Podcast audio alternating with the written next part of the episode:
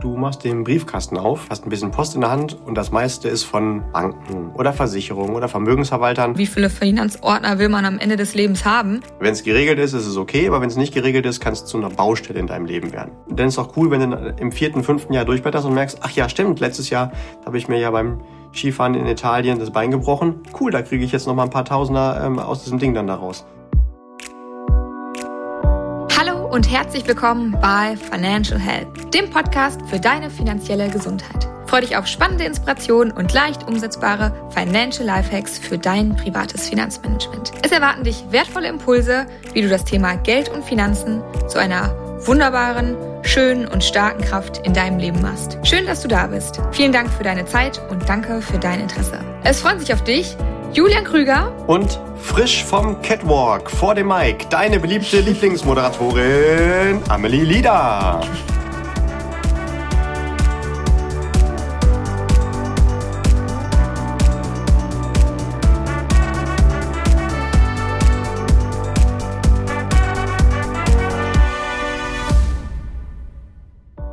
frisch aus dem Ei gepellt, frisch aus dem Bett geschlüpft, sozusagen. Du siehst auf jeden Fall gut aus. Dankeschön. Wir sehen uns nämlich mittlerweile auch beim Podcast machen, am Anfang nicht. Aber jetzt ist sogar mit Bildmaterial. Auch wenn ich Julian immer nur bis zur Nase sehe, weil sein hochgefahrener Tisch das leider nicht anders zulässt. Aber gut, ist eine schöne Nase. Manche würden sagen, sei froh. Ja, okay. Na gut. Wir haben heute eine Folge aus der Praxis für die Praxis sozusagen vorbereitet. Richtet sich sozusagen an alle die, die schon einen Finanzplan für sich aufgestellt bekommen haben und dementsprechend schon ganz, ganz viel Post von den verschiedenen Gesellschaften bekommen, regelmäßig und nicht so richtig wissen, damit umzugehen. Sprich, was kann raus, was muss auf jeden Fall drin bleiben, weil über die Jahre sammelt sich da ja eine ganze Menge an und wie viele Finanzordner will man am Ende des Lebens haben? Das soll ja auch nicht das Ziel sein. Und für all diejenigen gibt's heute ein bisschen wertvolle Impulse. Hervorragend, hört sich gut an. Machen wir das. Julian, was würdest du denn sagen, was gibt es grundsätzlich für Tipps für diese Situation? Ja, also ich glaube, jeder kann sich da hineinversetzen. Du machst den Briefkasten auf, hast ein bisschen Post in der Hand und das meiste ist von Banken oder Versicherungen oder Vermögensverwaltern und äh, spürst diesen inneren Drang, es unbedingt sofort aufzumachen äh, vor Freude. Ähm, du sagst, boah, ich konnte es kaum erwarten, dass mir endlich wieder die Versicherung schreibt und ähm, ich freue mich schon auf die lieben sympathischen Zeilen, die werde ich auf jeden Fall sofort aufsaugen und natürlich direkt zu den anderen Postkarten hängen äh, und jeden Tag äh, draufschauen und mich freuen. Spaß beiseite, natürlich ist es so in der Regel nicht. Äh, also mein vollstes Verständnis dass wenn da Post aus dem Finanzbereich kommt, dass man sagt, äh, habe ich erstmal irgendwie gar keinen Bock drauf. Das ist menschlich und äh, ich meine, wer findet schon allgemeine Geschäftsbedingungen sexy? So, ne? Also okay, Amelie, du schon als Juristin. Ähm, es gibt auch Ausnahmen, aber die wenigsten, ähm, die so eine Post bekommen. Äh, also von mir aus äh, volles Verständnis. Und trotzdem natürlich ist es ein wichtiges Thema und ich würde das eher so sehen, wenn du so eine Post bekommst, hat es eher nicht das Potenzial, dass du emotional ausrastest. Also Psychologen würden sagen, das hat nicht das Potenzial für einen Motivator, aber es hat Potenzial für einen Hygienefaktor. Das heißt, wenn es geregelt ist, ist es okay, aber wenn es nicht geregelt ist, kann es zu einer Baustelle in deinem Leben werden. Und ähm, deswegen ist mein persönlicher Tipp, mach das Zeug sofort auf, wenn du es schon mal in der Hand hast. Oder hol halt einfach Post aus dem Briefkasten nicht raus, wenn du nicht dir auch mit dir selbst die Vereinbarung hast, ich habe auch die Zeit reinzugucken. Und sieh zu, wenn es abzuheften ist, mach das einfach sofort. Also nicht erst irgendwo auf den Stapel, nicht erst irgendwo einen Wäschekorb, habe ich auch schon gesehen. Und irgendwann, wenn ich mal Zeit habe, gehe ich dran. Dann baust du dir selbst mehr To-Dos in deinem Leben als notwendig. Und das kann eigentlich schon wieder nur ähm, nervig werden. Also mach's einfach, wenn es kommt. Es könnte ja vielleicht sogar tatsächlich wichtig sein. Also im besten Falle sind es ja einfach nur irgendwelche, ist es nur Infopost, aber vielleicht ist ja tatsächlich irgendwo Handlungsbedarf. Oder im schlimmsten Fall eine Rechnung. Eine Freundin von mir hat mal gesagt, nur ein leerer Briefkasten ist ein guter Briefkasten. Und es ist mir sehr im Ohr geblieben. Und ich muss äh, immer an sie denken, wenn ich den Briefkasten aufmache, weil man, weil Rechnungen doch noch beschissener sind als Post von Versicherung. Äh, naja. Ja, also so gesehen, so genau, kann man auch sagen, ich prime mich jetzt zukünftig so, gute Idee. Ich freue mich, wenn es keine Rechnung ist und sage, boah, ja. geil, Post von der Versicherung, nicht eine extra Rechnung, die ich nur überweisen darf, ja. So nämlich, genau. Okay, also sofort öffnen und abheften, also einfach, einfach erledigen, sodass es auch im Kopf irgendwie abgeheftet sein kann. Was noch? Ich glaube, vielen Menschen hilft es, irgendwie eine Struktur in dem Bereich zu haben. Also zum Beispiel einen ganz klassischen oder zwei ganz klassische Finanzordner zu haben. Da hast du dann ein Register drin pro Bereich und da kommt das dann auch rein. Das fühlt sich dann einfach gut an und ähm, nicht einfach irgendwie so einen Ordner abheften und alles, was reinkommt, chronologisch, sodass dann über der Geldanlage die Berufsunfähigkeitsversicherung und dann die Autoversicherung ist, sondern jeder Bereich hat ein eigenes Register. Du findest es ganz schnell wieder, wenn du es brauchst und hast ein gutes Gefühl für den Kopf, ähm, weil im Unterbewusstsein schlummert das halt einfach mit. Bei mir ist einfach alles sortiert. Oder, das kann man auch natürlich schon dieses System als Oldschool bezeichnen, ähm, also für die äh, Digital Natives unter uns. Äh, man darf das natürlich auch einfach abfotografieren, einscannen und dann digital verwahren und da irgendwie eine digitale Struktur haben. Das hat natürlich dann den großen Vorteil, dass man äh, sogar, ich nenne es jetzt mal, analogen Speicherplatz einspart. Also du brauchst dann einfach nicht mehr Platz in deinem Regal für ein, zwei Ordner. Und wenn es mal brennen sollte, dann hast du natürlich noch alles verfügbar. Da aber ganz klar auch der Hinweis, aber das kennt ihr eh alle, dass äh, wenn du etwas digital speicherst, was eine Relevanz hat, dann speicherst du das natürlich nicht nur vor Ort auf deinem Rechner, sondern bitte auch mhm. irgendwie online in einer Cloud, die gesichert ist, äh, weil sonst hast du auch nichts davon, wenn es brennt. Ne? Also logischerweise dann so speichern, dass es extern ist und dann kannst du sogar, egal wo auf dieser Welt du gerade dich befindest, immer drauf zugreifen. Und viele Gesellschaften bieten ja mittlerweile auch den Service an, dass die diese Briefe gar nicht mehr versenden, sondern das dann digital an dich senden. Äh, ich finde es tatsächlich immer lustig. Meistens ist dann die Argumentation, äh, ja, das machen wir aus Nachhaltigkeitsgründen. Wir sparen dann Papier. Ehrlich gesagt ist das zwar ein Effekt, das ist aber mehr vorgeschobenes Marketing. Es geht einfach darum, natürlich auch die Druckkosten zu sparen. Also für die Gesellschaften ist natürlich auch nochmal spannend, da äh, die Gewinnmarge zu erhöhen. Also das wird so natürlich nicht von der Gesellschaft kommuniziert, wisse aber auch, dass das so ist. Und entscheide einfach immer selbst, was hättest du gerne in Papierform, weil du es abheften willst oder was willst du lieber digital haben. Wenn du es eh verscannst, dann kannst du dir diesen Schritt ja auch wieder speichern, äh, sparen, nicht speichern. Sehr schön. Ja, finde ich tatsächlich auch einen, ähm, einen guten Weg. Das wird ja zukünftig wahrscheinlich auch nur noch so ablaufen, wobei das in Deutschland vielleicht noch ein paar Jahre dauert. Aber so ist auf jeden Fall der Plan. Und was ich auch ein gutes Argument finde, dass du ähm, halt immer Zugriff drauf hast. Ne? Also selbst wenn du mal woanders bist und gerade nicht zu Hause und deinen Ordner halt nicht vor Ort hast, dass du in der Regel ähm, dann einfach trotzdem reinschauen kannst. Ne? Ist auch nicht verkehrt. Da fällt mir tatsächlich auch ein, Julian, wir haben doch sogar ziemlich coole Ordner mit einem vernünftigen Register, mit einer Struktur drin. Wollen wir nicht ähm, einfach mal anbieten, dass alle die, die einen brauchen, sich melden können? Mm, oh, die, ist, die ist gar nicht so schlecht, ja. Ja, lass uns das doch machen. Also, okay, also ganz offizielles Angebot. Jeder, der gerne einen ganz klassischen Pappordner äh, mit Register zum Abheften haben möchte, der darf sich gerne bei uns melden. Am besten per E-Mail. Amelie, wie ist unsere E-Mail-Adresse? Ich glaube team at financial-health.de, richtig? So ist es. Gut, dann also an die E-Mail-Adresse team at financial-health.de einfach eine E-Mail mit dem Betreff Ordner senden in die E-Mail logischerweise auch dann reinschreiben, wo der Ordner hin soll. Und dann wäre aber auch meine Bitte, dass du, lieber Listener, einmal ganz kurz reinschreibst, wer du bist, beziehungsweise, beziehungsweise und, äh, warum du denn gerne einen hättest. Dann kümmern wir uns gerne darum. Solltest du noch keinen Ordner haben zum Abheften, dann bekommst du gerne einen. Und bevor sich jetzt hier im Zuge der Gleichberechtigung irgendjemand beschwert, weil er sagt, ja, aber ich mache das halt digital, dann brauche ich das ja nicht, dann würde ich sagen, haben wir auch ein Angebot für die. Äh, diejenigen, die das gerne so hätten, dass sie eine App haben, wo sie die ganzen Dokumente reinpacken können und dann wirklich auch sehen, was habe ich bei welcher Gesellschaft, dann äh, dürfen die sich natürlich auch gerne melden. Dann schalten wir einfach unsere App für diejenigen frei. Amelie, was hältst du davon? So auch eine gute Idee, ja. So, dann haben wir wenigstens beide Wege, analog und digitales Angebot. Genau, jetzt haben wir ja gerade schon für den digitalen Weg geworben, dann soll man den doch auch bitte auch nutzen können. Gut. Genau. Ja, prima. Lass uns doch bitte nochmal zum Anfang zurückgehen. Jetzt hast du uns ja so ein paar ähm, allgemeine Tipps gegeben, aber zu der Ausgangsfrage, was denn jetzt eigentlich weg kann. Was kann denn jetzt eigentlich weg?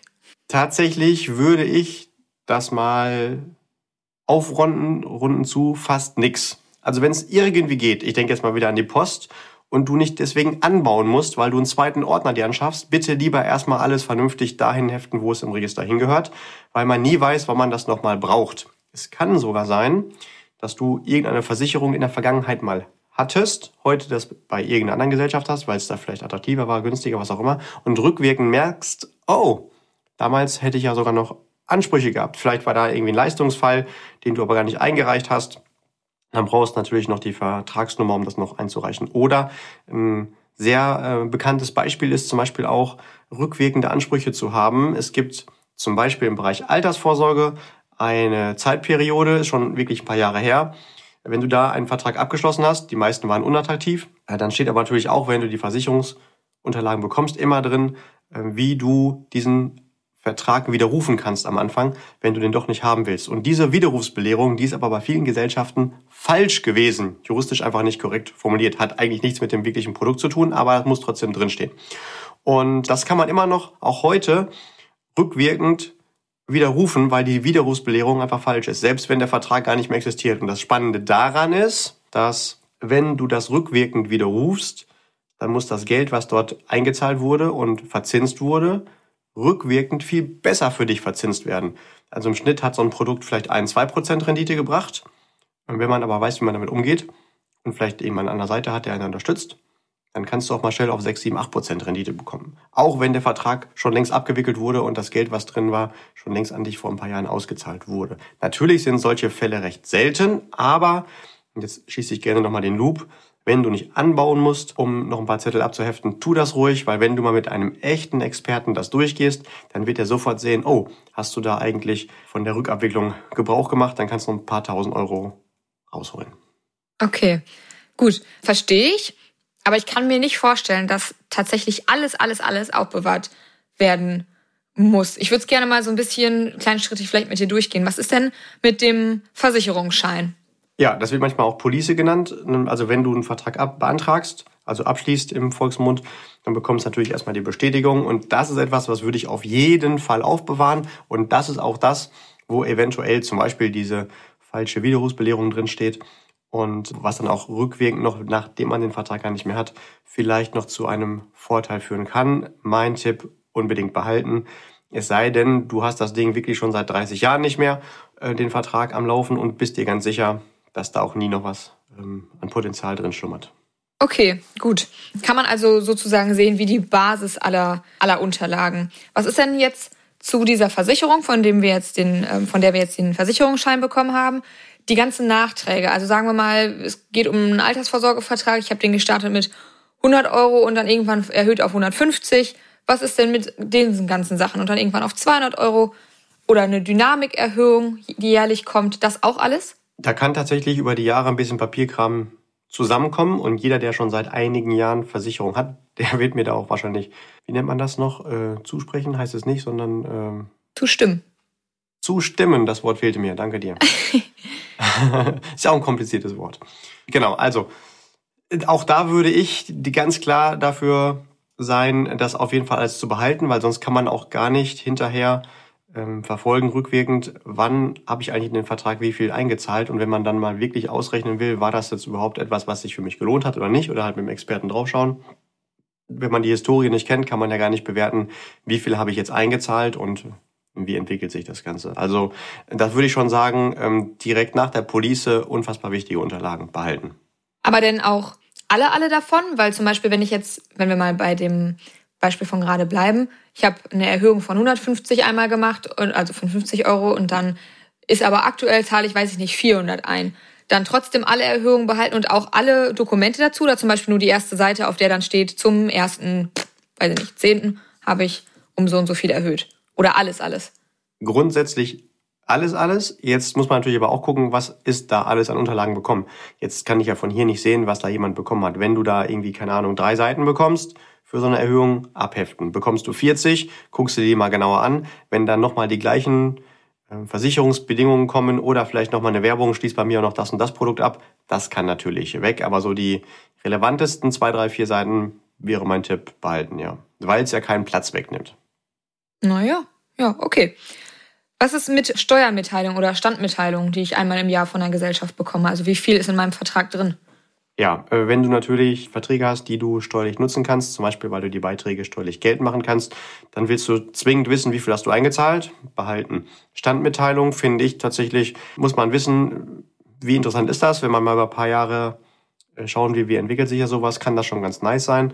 Meistens kommt das ja zum Jahreswechsel und wenn das eine Seite ist, abheften. Wenn es natürlich auch wieder 50 Seiten sind, nimmt man vielleicht die eine, wo die Zahl drauf ist. Oder ja, wenn man sagt, ist mir eigentlich total die Wumpe, wie viel da an einem Stichtag drin ist, dann kann das natürlich weg. Ich finde es aber ganz gut, auch für Informationszwecke, da so ein bisschen die Historie durchschauen zu können und immer darauf äh, achten, quasi, wie ist das Verhältnis von Seitenzahl zu nutzen. Mhm. Das ist noch sehr ernüchternd bisher. Ähm, was ist mit neuen AGBs? Äh, okay, die Frage gebe ich an dich zurück. Du bist hier die Juristin. Ähm, ich würde sagen, ich lese mir das eh nicht durch. Und wenn das jetzt äh, so dick ist wie so eine Bibel, auch Bibelpapier, ähm, dass man fast durchgucken kann und trotzdem viel Zettelzeug ist, ich persönlich hefte es nicht ab. Ja, habe aber auch nicht das Ziel, irgendwann mal eine Versicherung zu verklagen, weil auf dem Paragraphen 34 äh, y pq Quadrat vielleicht in der Zeile 47 äh, ich gesehen habe, ah, ähm, das ist so nicht richtig formuliert. Also da fragen wir lieber dich. Was sagst du? Ich würde es eh nicht handhaben. Mal abgesehen davon, dass so auch eine fehlerhafte AGB, also ich möchte jetzt nicht deine Kompetenz absprechen, aber ich möchte trotzdem dir unterstellen, dass du nicht erkennen würdest, wenn sie fehlerhaft ist. Weil wie soll das Möglicherweise, ganz eventuell könnte das so sein. Genau. Insofern, ja, und häufig sind es ja wirklich viele, viele Seiten. Spare den Platz. Da würde ich auch sagen, raus damit. Was ist mit Protokollen zum Beispiel? Also zu jedem Vorgang muss ja immer ein Protokoll angefertigt werden. Wann haben die Parteien zusammengesessen? Um was ging es? Und warum ist die Entscheidung so und so ausgegangen? Ja, seit vielen Jahren muss ja bei Abschluss eines Finanzproduktes auch immer ein Protokoll ausgefüllt werden. In Anführungszeichen, du beantragst eine Anlage und kriegst aber ein Klavier geliefert, dann kannst du damit nochmal dokumentieren. Hier, guck mal, ich habe aber eine Anlage beantragt. Unbedingt äh, auch behalten, weil ähm, da natürlich nochmal ersichtlich ist, was wurde wirklich besprochen und äh, da nochmal so ein, kleine, ein kleiner Randtipp. Bevor du so ein Protokoll unterschreibst, einmal ganz kurz drüber gucken, stimmt das auch so? Wenn da natürlich äh, du besprichst, ich werde gerne eine Anlage, da steht aber drin, Kunde will ein Klavier und dann kommt auch ein Klavier, dann ist es auch rechtlich schwierig, dagegen vorzugehen. Also das ist nochmal so eine Art eigene Versicherung dafür, dass ich hinterher das bekomme, was ich haben wollte. Mhm. Okay. Und was sagst du zum Beispiel zu weil irgendwie wichtigen Kundeninformationen und Datenschutzverordnung? Würde ich auf jeden Fall auch behalten. Es kann ja sein, es ist zwar nicht die Empfehlung logischerweise, aber trotzdem kann es ja sein, dass du zu irgendeinem Vermittler mal einmalig Kontakt hast und dann nie wieder. Und dann fällt dir nach zehn Jahren ein, ach, da war ja mal was. Wer war das überhaupt nochmal? Dann steht da zumindest drin, wer das war, für welche Gesellschaft, mit welchen Zulassungen und Qualifikationen der tätig ist. Und äh, spätestens dann, also das will ich jetzt hier gar nicht groß machen, aber wenn du da mal jemanden verklagen willst, dann musst du natürlich auch seinen Namen wissen. Ja, und natürlich ganz kleiner Tipp, sollte eigentlich eher das Ziel sein, einen Finanzexperten an der Seite zu haben, mit dem man regelmäßig, zum Beispiel jährlich Kontakt hat und nicht äh, jedes Produkt beim anderen abschließen, dass man gar nicht mehr weiß, wer das gewesen ist. Aber zur, quasi zum Nachweis der Identifikation dieses Menschen ist es ganz gut. Und natürlich gilt auch für alle diese Punkte, die wir gerade besprochen haben, das reicht natürlich auch völlig aus, wenn die irgendwie digital vorliegen. Mhm. Und zum Beispiel, bei eins fällt mir noch ein, ähm, ganz viele Leute ändern im Laufe ihres Lebens ja tatsächlich auch mal ihren, äh, ihre Bank und haben zum Beispiel eine neue EC-Karte. Was macht man mit solchen Unterlagen? Ja, oder ich glaube, alle paar Jahre kriegst du auch einfach standardmäßig eine neue zugeschickt oder eine neue PIN. Stimmt. Da würde ich sagen. Ähm, Kurz vergessen, einfach, ja. genau, also egal, ich weiß gar nicht, ich glaube, die heißen gar nicht mehr EC-Karten, die Dinger, sondern jetzt irgendwie anders offiziell. Oder sei es auch eine Kreditkarte. Einfach von dem Schreiben ablösen. Idealerweise natürlich die PIN merken und dann weg mit dem Zettel. Klar, also was will ich noch mit dem Zettel, wo einfach nur draufsteht, hier, wir freuen uns und happy, Ihnen Ihre neue Karte überreichen zu können. Das bewahrt natürlich keiner auf, logischerweise. Nee. Es sei okay, denn, gut, Gott sei Dank. Ein, eine Sache kann raus. Ja, aber ich habe direkt wieder eine Ergänzung. Wenn da natürlich draufsteht, unsere Karte hat besondere Eigenschaften, das sind folgende. Also eine Art Produktbeschreibung, wo du sagst, das kann ich mir jetzt merken, aber wer weiß, ob ich es in zwei Jahren auch noch weiß. Dann auch abheften, dass du wenigstens weißt, wo, wo du wieder nachgucken kannst, was das Ding alles kann. Mhm.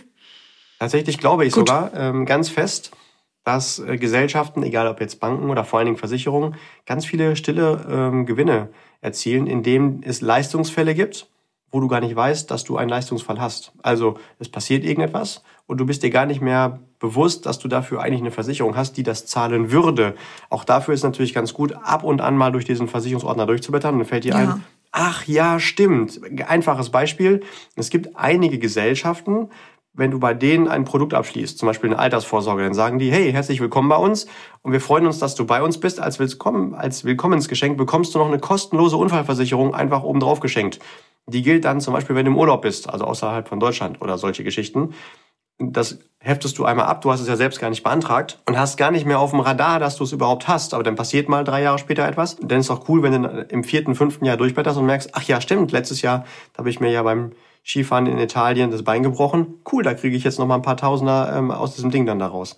Ähm, deswegen ist es nicht so verkehrt, auch diese Produktbeschreibungen abzuheften und ab und zu mal durchzublättern, was habe ich denn überhaupt alles, um das wieder ins Bewusstsein nach oben zu ziehen. Mhm. Ja. Ähm, fällt dir noch irgendwas ein? An Unterlagen, die per Post kommen können. Also mhm. gibt es mit Sicherheit noch irgendwas, aber ich glaube, die wichtigsten haben wir erstmal abgedeckt. Wenn irgendwas bei jemand eintrudelt und der sich nicht sicher ist, soll ich es behalten oder nicht, dann darf er natürlich auch gerne sich bei uns melden an team at financial-health.de und dann klären wir das auch im Zweifelsfall. Gut, dann haben wir die verschiedenen Themen, die uns dazu eingefallen sind, mal durchgeackert. Was ist denn dein abschließender Tipp, wenn du einen hast? Da will ich vielleicht auch mal noch mal den Bogen zum Anfang wieder schließen. Es ist absolut menschlich und okay, wenn man sagt, ich habe keinen Bock auf die Unterlagen. Ich glaube, es muss auch nicht einfach Spaß machen. Ganz einfaches Beispiel. Ich habe das Verlangen, und das ist wirklich mein Ziel, ein unfassbar geniales Leben zu führen, wo ich sage, äh, die meiste Zeit schaffe ich es, glückselig zu sein, jeden Moment zu genießen. Trotzdem gibt es Momente, da habe ich einfach keinen Bock drauf. Lustiges Beispiel, ich habe zum Beispiel keine Lust auf Toilette zu gehen. Das irgendwie finde ich nicht cool und ist aus meiner Sicht reine Zeitverschwendung. Jetzt könnte ich ja auch sagen, weil es Zeitverschwendung ist und es mir keinen Spaß macht, lasse ich das einfach aus. Das funktioniert auch kurzfristig. Ich habe es ausprobiert. Mittelfristig ist es aber eine mittelfristige Katastrophe. Das heißt, wenn ich ein geiles Leben haben will, muss ich das mit einkaufen, damit das Leben cool bleibt. Und so würde ich das mit dieser Post auch sehen. Wie gesagt, ähm, psychologisch betrachtet, es ist halt einfach kein Motivator, sondern es ist eher ein Hygienefaktor und die sollte ich lösen, damit das nicht mittel- bis langfristig zu einer Baustelle in meinem Leben wird, weil spätestens dann, wenn die Finanzen ein Thema in meinem Leben sind, ähm, dann hat es auch Auswirkungen auf alle anderen Lebensbereiche und es fühlt sich nicht mehr so cool an. Also einfach machen, egal ob man darauf Bock hat oder nicht, damit das Leben an anderer Stelle wirklich gut sein kann. Gut. Äh, Hygienefaktoren, lieber Listener, sind übrigens solche Sachen, Julian hat es mir mal sehr schön erklärt, mit Klopapier, die, auf die man keinen Bock hat, aber wo schon auch scheiße ist, wenn sie nicht da sind. Ne? Nur damit ihr Bescheid wisst. mit Hygiene merken, genau. Und einen habe ich genau. noch einen letzten Tipp, was mir gerade einfällt. Wenn du wirklich sagst, lieber Listener, ich finde es nicht cool, dann mach das mindestens so, wenn du siehst, es kommt da Post aus dem Finanzbereich, dann machst du einen Stapel irgendwo, wo du wirklich aber alles hinpackst, was im Laufe eines Jahres kommt, speziell aus dem Bereich Finanzen, und du schnappst dir deinen Finanzexperten und mit dem gehst du es einfach einmal im Jahr durch und heftest das dann an der richtigen Stelle mit dem gemeinsam ab, beziehungsweise der macht das für dich. Da ist natürlich nur unfassbar wichtig, dass dieser Finanzexperte natürlich ungebunden ist, das heißt nicht für eine Gesellschaft arbeitet, weil der natürlich sonst das Interesse hat, dass alle Bereiche nur bei ihm sind. Das ist aber nie gut, denn es gibt keine Versicherung, die in allen Bereichen einfach führend ist. Weder bezogen auf die Leistung, noch bezogen auf ein faires Preis-Leistungs-Verhältnis. Deswegen sollte dieser Experte wirklich Zugriff haben auf eine Vielzahl, idealerweise auf mehrere hundert Gesellschaften und nur dann kann er natürlich auch das Wissen haben, überhaupt zu gucken, was gehört wirklich wohin. Sonst ist es wahrscheinlich eher so, wenn da ein Fremdvertrag von einer anderen Gesellschaft bei dir in dem Stapel mit dabei ist, hat er wahrscheinlich eher das Interesse, das schlecht zu reden und das von seiner eigenen Gesellschaft dann neu zu vermitteln. Und äh, es geht ja darum, dass äh, du im Vordergrund bist und nicht die Produkte von diesem einen Unternehmen. Und solltest du jetzt keinen ungebundenen Finanzexperten im Zugriff haben, auch kein Thema, Amelie. Wir sind beide gut vernetzt in Deutschland beziehungsweise mittlerweile in ganz Europa. Das heißt, melde dich auch da wieder per E-Mail bei uns und dann gucken wir einfach, mit wem wir dich dann bei dir vor Ort vernetzen können. Da finden wir auf jeden Fall einen wirklich guten, ungebundenen Berater, damit sichergestellt ist, dass deine Unterlagen in deinem Ordner gut abgeheftet werden. Oder auch da nochmal den Wink in den digitalen Bereich, dass du mit dem Finanzexperten einfach das einscannst und dann digital an die richtige Stelle packst. Fein, das waren doch schöne Abschlussworte. Lieber Listener, das soll's für heute gewesen sein und ähm, Dankeschön, Julian, für deine guten Impulse und deine Erläuterungen. Sehr gerne. Keep growing, lieber Listener. Stay healthy, especially financially. Deine Amelie. Und dein Julian. Wir hören uns.